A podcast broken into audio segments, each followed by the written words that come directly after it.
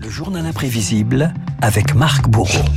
Marc, le monde entier s'apprête à dire adieu à la reine d'Angleterre, obsèque historique aujourd'hui à l'abbaye de Westminster en présence de centaines de chefs d'État et de gouvernement. L'occasion de s'intéresser eh bien, à ces funérailles qui ont marqué les esprits à travers le temps.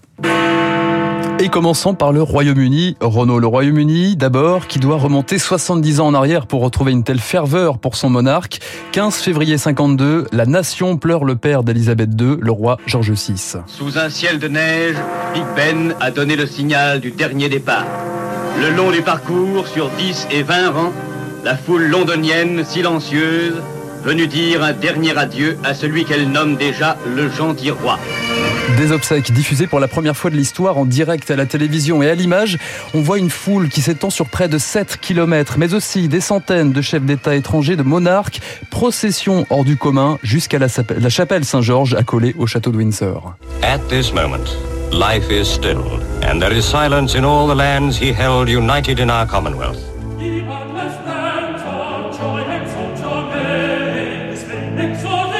Et ce que vous entendez là, Renaud, c'est le royaume de joie illimitée d'Endel chanté en clôture de la cérémonie à la demande d'Elisabeth II. La reine souhaitait, je cite, une note d'espoir plutôt qu'un air de tristesse. Goodbye. May you grow in our hearts. You are the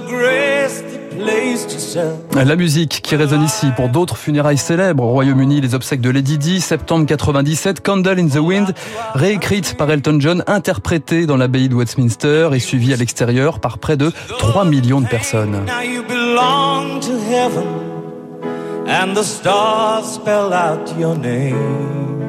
La musique, élément clé d'autres obsèques bien plus proches de nous.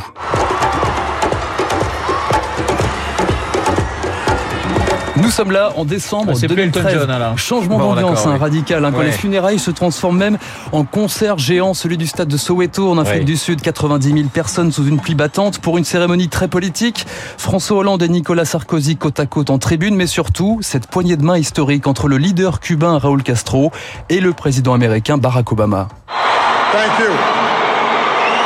Barack Obama en superstar avec ces mots qui soulèvent la foule quelques minutes plus tard. Il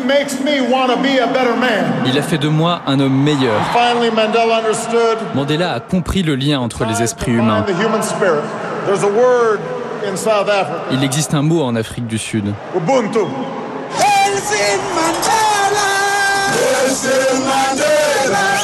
Les funérailles, une célébration populaire à travers l'histoire aussi, de JFK à Churchill, de Jean-Paul II à Gandhi en 1948. Gandhi, 2 millions d'Indiens réunis autour de son cercueil jusqu'au bord du Gange avant que les cendres ne soient dispersées dans les plus grands fleuves du monde. Sous des avalanches de pétales de rose, le corps placé sur un immense chariot funéraire, encadré des quatre disciples les plus représentatifs, parmi lesquels on reconnaissait le pandit Nehru, a suivi la route qui menait au bûcher. Ce fut un instant d'émotion indicible quand un prêtre tira des cendres l'une des balles qui tuèrent le saint. Rien ne reste sinon cette chose toute puissante, l'esprit.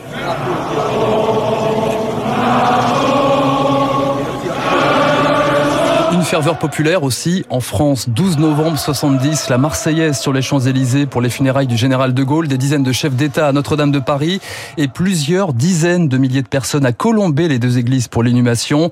Huit trains spéciaux avaient été spécialement affrétés depuis Paris à son bord, des adorateurs du général. Ah oui, mais vraiment, ça fait plaisir. Vous savez, ça me fait certainement plaisir. Notre-Dame, Notre-Dame, Je suis partie de chez moi, il était 5 heures. Je n'ai pas d'heure pour partir quand c'est comme ça. Il n'y a rien qui me retient. Surtout pour le général de Gaulle. J'aurais passé la nuit dehors, par n'importe quel temps, la pluie averse, tout ce qu'on aurait voulu. Même à en mourir, ça ne ferait rien. Voilà, des témoignages assez forts quand même. Hein. Des manifestations populaires ce sont aussi les obsèques au Panthéon de Jean Moulin, Simone Veil, mais aussi Victor Hugo en 1885. 3 millions de personnes dans les rues de Paris pour suivre le cortège de l'Arc de Triomphe à la rue Soufflot. On m'avait promis, si j'étais sage, le lendemain de voir son enterrement. Et figurez-vous que des témoins de l'époque ont raconté leur expérience dans les années 50, archives tout aussi historiques que l'enterrement du plus célèbre écrivain français. Je me souviens très bien du grand voile noir qui tombait du haut de l'Arc de Triomphe. Quand j'étais dans la chambre de mortuaire, j'étais très impressionnée et émue. J'étais sur le boulevard Saint-Michel, grimpée sur un banc. Je me souviens d'une façon impressionnante du cercueil des pauvres. Ce corbillard, c'était quelque chose d'inénarrable. Comment a-t-on pu faire pour rentrer un corps là-dedans? L'employé des pompes funèbres m'a donné un petit bouquet d'immortelles violettes et jaunes que je serrais très fort dans ma main. À la maison, mon père prit un petit vase et plaça le tout dans sa bibliothèque, où il y restait des années.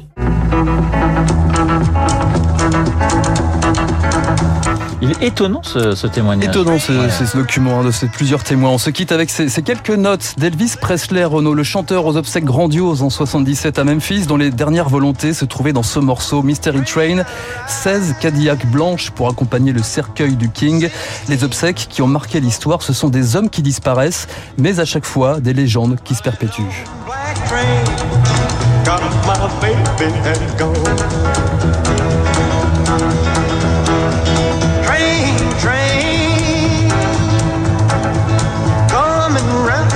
Il est fort ce Marc Bourreau parce qu'on passe effectivement de George VI au King avec Elvis. Écoutez, je vous souhaite pour votre enterrement 16 Cadillac blanches hein, pour accompagner votre cercueil. Mais, mais je tiens à le dire, le plus tard possible, le journal imprévisible signé Marc Bourreau sur notre antenne. Évidemment, nous allons continuer de parler euh, de ces funérailles grandioses qui s'annoncent pour Elisabeth II avec euh, Franck Ferrand à 8h15, Christian Macarian, Marc Lambron ou encore euh, Marc-Olivier Fogiel, eh bien, accompagné par euh, Guillaume Durand dans une vingtaine de minutes, 7h55. Dans un instant, le décryptage, David Barrault.